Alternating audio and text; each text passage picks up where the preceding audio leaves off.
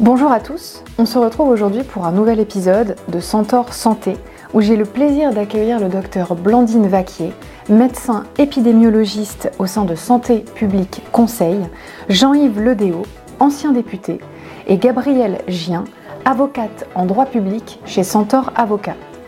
Nous parlerons aujourd'hui du scandale du chlordécone aux Antilles françaises. Bonjour à tous. Merci beaucoup d'avoir accepté mon invitation euh, aujourd'hui. Nous sommes réunis autour d'un scandale qui a beaucoup fait parler de lui et l'actualité nous montre que nous sommes encore loin d'en avoir tiré toutes les conséquences. Alors Jean-Yves Ledéo, vous avez co-rédigé le rapport sur les impacts de l'utilisation de la chlordécone et des pesticides aux Antilles avec Madame Catherine Procaccia. Vous évoquez notamment dans ce rapport la nécessité d'une coordination européenne et mondiale sur les valeurs toxicologiques de référence. Alors qu'en est-il à ce jour selon vous? Est-ce que vous pensez que les discordances sur ces valeurs peuvent être la cause d'un processus de reconnaissance plus complexe? Oui. D'abord, c'est un scandale environnemental et, sanitaire. deuxièmement, on, a vraiment l'impression que au fil du temps, j'ai l'avantage d'avoir suivi cela dans le temps, que c'est j'y pense et puis j'oublie. C'est-à-dire qu'on a des plans qui se succèdent, mais il n'y a pas de détermination continue sur ce sujet. La chlordécone, euh, je la mets au féminin, euh, vous l'avez mis au masculin, mais, la, chlordécone, c'est un monstre chimique, on, avait, on avait qualifié de cette sorte, c'est très compact, ça se lie avec des sols argileux et ça reste dans le sol. Donc, est-ce qu'on a tiré les conséquences? Oui. Mais est-ce que les conséquences vont durer? Oui aussi. C'est-à-dire que ça reste dans le sol, dans les nitisols et les andasols qui sont des argiles de la Guadeloupe et, de la Martinique. Euh, c'est accroché très très fortement.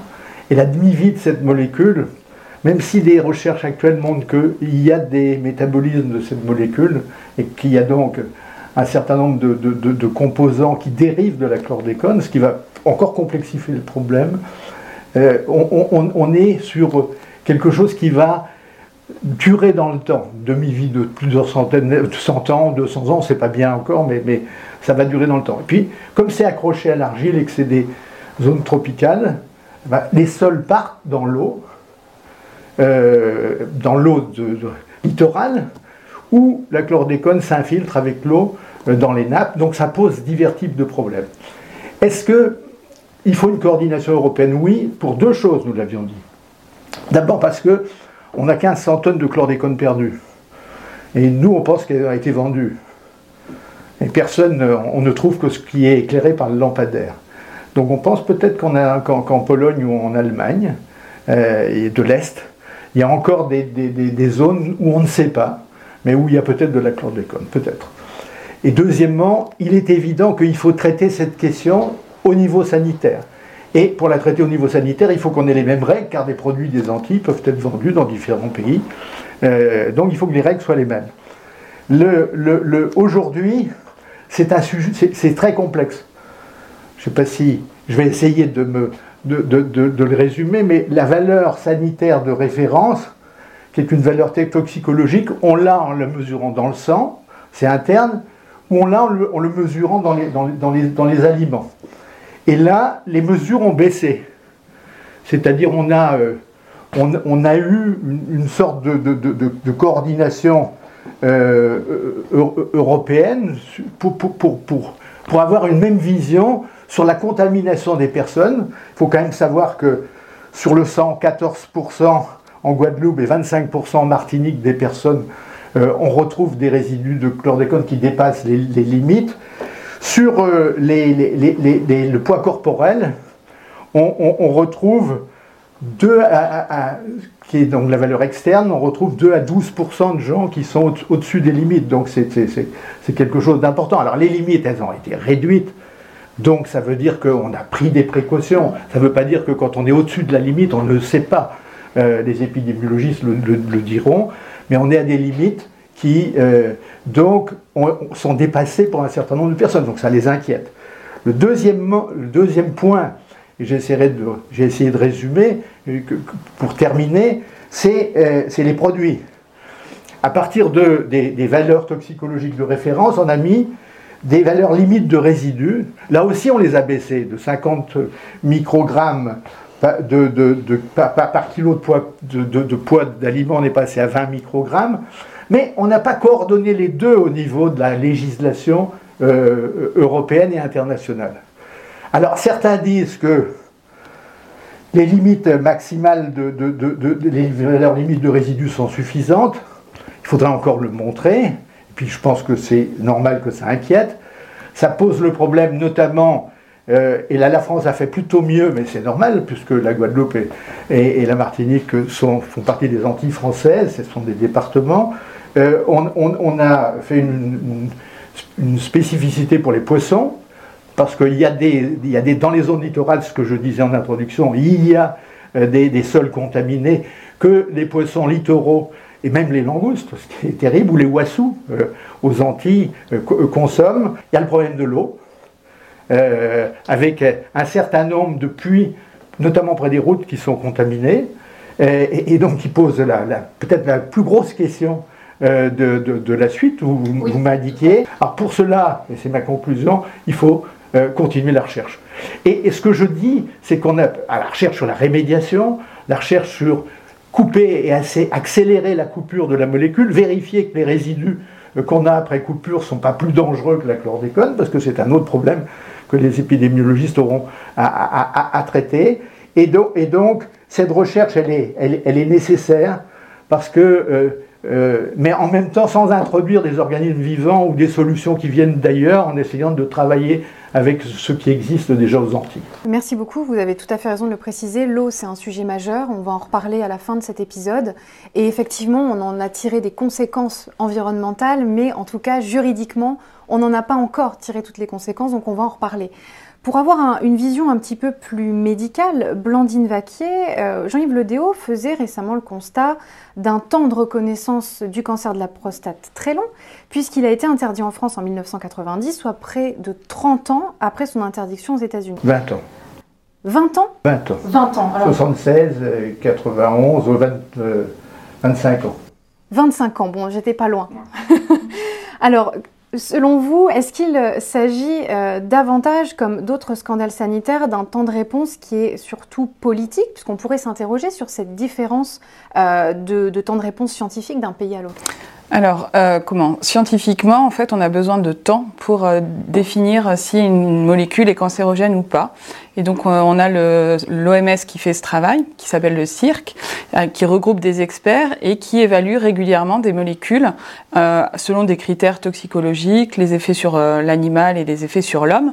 Et donc, on classe chaque molécule en fonction de ces niveaux-là. Ça prend du temps. Donc, ça, entre le moment où on a une alerte et on se dit cette molécule, elle peut être problématique, et le moment où on va établir un lien certain pour dire que cette molécule est cancérogène, il y a un délai déjà qui existe. Donc, on peut avoir cette alerte qui prend déjà du temps. Mais en l'occurrence, euh, comment euh, Pour euh, le cirque n'a toujours pas émis d'avis pour, pour le chlordécone, ce qui est intéressant. Et après, on a aussi d'autres, par exemple l'IPA, qui est un organisme américain qui fait exactement le même travail, mais sur d'autres molécules, peut aussi avoir des conclusions différentes.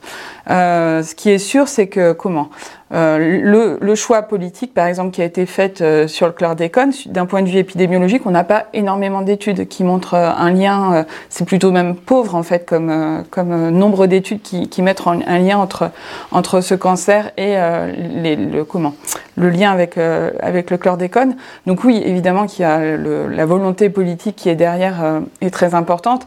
Et après, les, les associations en fait, ce comment la, la pression des associations est hyper importante pour que pour que les choses euh, puissent être euh, enfin, pris en compte et, euh, et qu'on puisse établir, enfin qu'on voit des, des, reconnaissances pour, en tant que maladie professionnelle ou en tant que maladie tout court.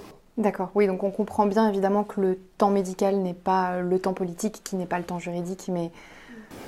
Au, moment de notre rapport, d'ailleurs en 2009, l'analyse collective de l'INSERM n'avait pas conclu sur le lien entre cancer de la prostate et, chlordécone. Ce qu'elle a fait par la suite en disant que ça, ça, devient. C'est probable qu'il y ait un lien. Sachant que ce qui était compliqué, c'est que les taux de prévalence des cancers de la prostate aux, Antilles est très différent mm. du taux de prévalence de, la métropole, et qu'on a montré des, incidences entre l'alimentation, y compris des gens qui ne vivaient pas aux Antilles, mais des Antillais qui vivaient euh, en France, et qui euh, avec des taux de chlordécone plus importants. Ça aussi, c'est une difficulté par rapport euh, aux études épidémiologiques, c'est-à-dire qu'on est sur euh, des, petits territoires euh, géographiques où on va avoir peu de cas au total, et donc d'un point de vue épidémiologique, on a des difficultés pour établir un lien. Plus la population est grande quand on fait une étude, plus on a, on, a, on a une certitude de pouvoir mettre en évidence comment une, une, relation, alors qu'en effet, quand on est sur des toutes petites populations, déjà on ne peut pas faire énormément d'études, et quand on voit un lien, et eh ben on va, on il peut en effet être, être relativement faible même s'il existe. Très bien, donc euh, merci beaucoup, c'est vraiment euh, très intéressant. Euh, Gabriel Gien, on, va essayer de, construire, enfin de pousser un petit peu le raisonnement sur la partie juridique. Vous vous intéressez à ce scandale depuis de nombreuses années. La reconnaissance et l'indemnisation des victimes du chlordécone, elle se limite à ce jour aux travailleurs exposés, aux enfants exposés in utero dans le seul cadre d'une exposition professionnelle des parents. Est-ce que vous pensez que ce dispositif soit actuellement insuffisant juridiquement et quelles pourraient être les nouvelles perspectives de ce cadre légal? Il y en a, on va en reparler aussi à la fin de cet épisode avec l'actualité. Alors effectivement, donc comme vous le soulignez, c'est euh, important de, savoir que euh, les salariés, euh, les exploitants, les enfants qui ont été exposés in utero du fait de la profession de leurs parents peuvent recourir à ce fonds d'indemnisation des victimes des pesticides pour obtenir justement une indemnisation. Maintenant, Évidemment, il y a des limites. Euh, la première limite, c'est que les personnes qui ont été exposées euh, du fait de leur profession n'ont pas forcément euh, connaissance de ce fonds. La, deuxième limite, évidemment, c'est qu'à partir du moment où un premier certificat médical reconnaît le lien entre l'exposition professionnelle et la maladie, eh bien, il faut que ce soit écoulé un maximum de deux ans pour que la victime puisse recourir à cette indemnisation. Et évidemment, la dernière limite et euh, la plus grande, mais qui est en lien avec euh, ce qu'on disait, c'est-à-dire le manque d'études scientifiques, euh, c'est que la population générale a été exposée au chlordécone par l'alimentation, par l'eau, hein, par le fait de, vivre aux Antilles au moment où on utilisait ce pesticide, qu'elle a peut-être développé des pathologies qui pourraient être reconnues en lien avec cette exposition, mais comme on ne dispose pas d'études scientifiques permettant d'établir ce lien, eh bien, la population générale est écartée de ce processus d'indemnisation. Donc voilà, c'est euh, la, plus grande difficulté euh, à l'heure actuelle. Donc ça plaide évidemment pour euh, intensifier les efforts de recherche et permettre éventuellement d'établir des liens qui permettront à terme à la population générale d'avoir recours à cette indemnisation par le biais du fonds. Je crois que c'est très juste c'est pas forcément les travailleurs. Parce que on, mettait la chlordécone au pied du bananier. sauf s'il n'y avait pas de précaution de gants qui étaient prises, il y avait des risques pour ceux qui le, mettaient. Mais euh, euh, les, les, risques ne sont pas de la banane. D'ailleurs, moi j'étais très frappé quand je travaillais sur ce sujet. Tous les gens disaient Oh, la banane, on ne va plus en manger. Donc la banane est un, est, un végétal qui va très en hauteur, la chlordécone ne remonte pas dans la banane, donc il n'y avait aucune, aucune contamination de la banane. Le problème, c'est les légumes racines. Le, problème, c'est quand euh, la banane, ça ne va pas très bien actuellement, donc on a modifié les cultures et on a fait des légumes racines, on a fait de l'igname, on a fait de la patate douce, on a fait des, courgettes euh, à ces endroits-là, où, où, on a fait brouter des, des bovins, eh bien c'est là qu'on a maintenant euh, les risques importants. Donc en indemnisation et en droit, euh, il ne faut pas se préoccuper, à mon sens, uniquement des, travailleurs, parce que les travailleurs, euh, ils étaient peu nombreux souvent, et, ce n'est pas forcément eux qui ont, qui, ont, subi le plus les contaminations. Il y, en a, c'est. Mais il y en a peut-être parce qu'ils consommaient d'ailleurs les produits sur les zones qui étaient les zones contaminées. Alors, et d'un point de vue épidémiologique, en fait, enfin, je ne sais pas si c'est un lien vraiment avec ça, mais euh, souvent, en fait, on, arrive à mettre en évidence une association sur des expositions fortes, donc qui sont souvent les, travailleurs. Et donc la difficulté souvent c'est de travailler en population générale où on a des difficultés pour reconstituer l'exposition des gens et donc de pouvoir mettre en évidence un lien et en général ils sont quand même exposés à des doses un peu plus faibles et donc de, de retrouver un lien entre, entre dans la population générale c'est beaucoup plus compliqué. Et, euh, et, donc ça ça peut peut-être participer au fait que généralement on indemnise plus facilement euh, les professionnels dans un premier temps pour, euh, et peut-être venir dans un deuxième temps sur la population générale. Alors, on, parlait au début de cet épisode de, l'eau et de l'importance effectivement de, voilà, de, en tout cas de la contamination aujourd'hui des nappes phréatiques. Euh, les chercheurs de l'Observatoire sur la pollution agricole ont fait le constat récemment que la population continue de prélever de l'eau hautement contaminée au chlordécone pour leur usage personnel, ce qui est une vraie difficulté. Que peuvent faire selon vous les institutions pour prévenir de ces usages toxiques face à une population qui n'a pas accès à l'eau du robinet régulièrement? C'est une question que j'adresse à vous tous alors si, je commence, euh, euh, déjà euh, intensifier les, efforts de prévention hein, qui sont déjà prévus par les plans chlordécone qui se succèdent depuis 2008. Hein. le, dernier plan chlordécone prévoit des thématiques transversales à la fois sur la recherche, sur l'éducation, sur la communication, pour véritablement faire prendre conscience des dangers que peuvent présenter bah, ces expositions à l'eau qui seraient contaminées par le chlordécone. Peut-être le second axe que, je vois, ce serait euh, éventuellement pour le gouvernement euh, d'offrir une aide financière à la population générale pour l'achat euh, de bouteilles d'eau minérale, pour justement, lorsque la population est confrontée à des coupures d'eau, eh bien de recourir à des, à des bouteilles d'eau minérale. Voilà. Euh, bah, en fait, euh, ça peut être en effet l'achat ou euh, le fait qu'ils leur amènent des bouteilles d'eau. C'est-à-dire que quand on a en France un problème avec une eau contaminée, généralement, en fait, les, autorités amènent de l'eau aux populations pendant X temps. Alors, je, évidemment, je connais pas la, j'ai jamais été là-bas, donc je ne connais pas la géographie, mais, mais ça, c'est en effet des solutions qui existent. oui. Sur, l'eau, euh, c'est très compliqué parce que les puits, moi je pense qu'il faut d'abord un contrôle permanent euh, de, la contamination. Éventuellement, euh, si on est, je dis bien si on est, c'est un vrai sujet sur le nucléaire, sur les déchets radioactifs, c'est ce sujet-là, mais si on est dans, des, des valeurs qui sont juste au-dessus, peut-être couper des eaux avec des eaux non contaminées pour arriver au-dessous, euh, parce que le problème d'eau euh, de la bouteille, il ne va pas résoudre euh, le problème de l'accès à l'eau sur des temps longs. les, temps vont être, très longs. Et, et surtout, les, solutions de dégradation rapide, ce que je disais sur la recherche, il y a des programmes de recherche de l'Agence nationale de recherche, ça a mis du temps.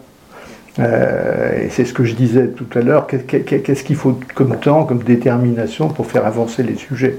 Parce que Serge Letchimi d'abord, puis d'autres ont, continué, ont pris le relais, des, Martiniquais ou, des Guadeloupéens ont repris le relais du premier rapport qui était, qui était quand même le, rapport un peu de référence euh, scientifique sur, sur, sur, sur ce sujet.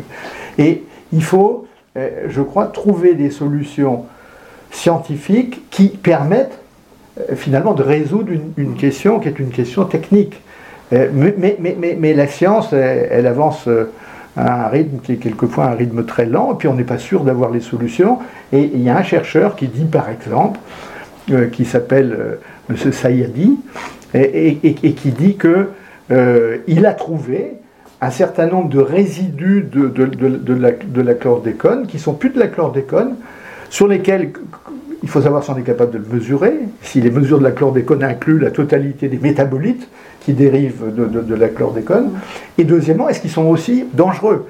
Donc, si jamais on travaille par exemple sur des dégradations plus rapides dans l'eau, ce qui est un problème important pour, pour les Antilles, il faut quand même s'assurer que les produits de dégradation ne soient pas aussi dangereux que le, mm. que le, produit de départ. Et, et, donc, c'est des sujets qui sont des sujets compliqués, parce qu'ils mêlent euh, un scandale environnemental, euh, puisque je donne des chiffres, c'est en 1976 qu'on on prend conscience de ça quand une usine à Hopewell, euh, en Virginie, je crois, aux mmh. États-Unis, prend feu. Et là, il y a des concentrations très fortes chez certains et on voit des problèmes neurotoxiques chez un certain nombre de travailleurs. Et il faut attendre 93, donc c'est même pas, pas 24 ans, c'est 17 ans, il faut attendre 93 pour qu'on arrête définitivement.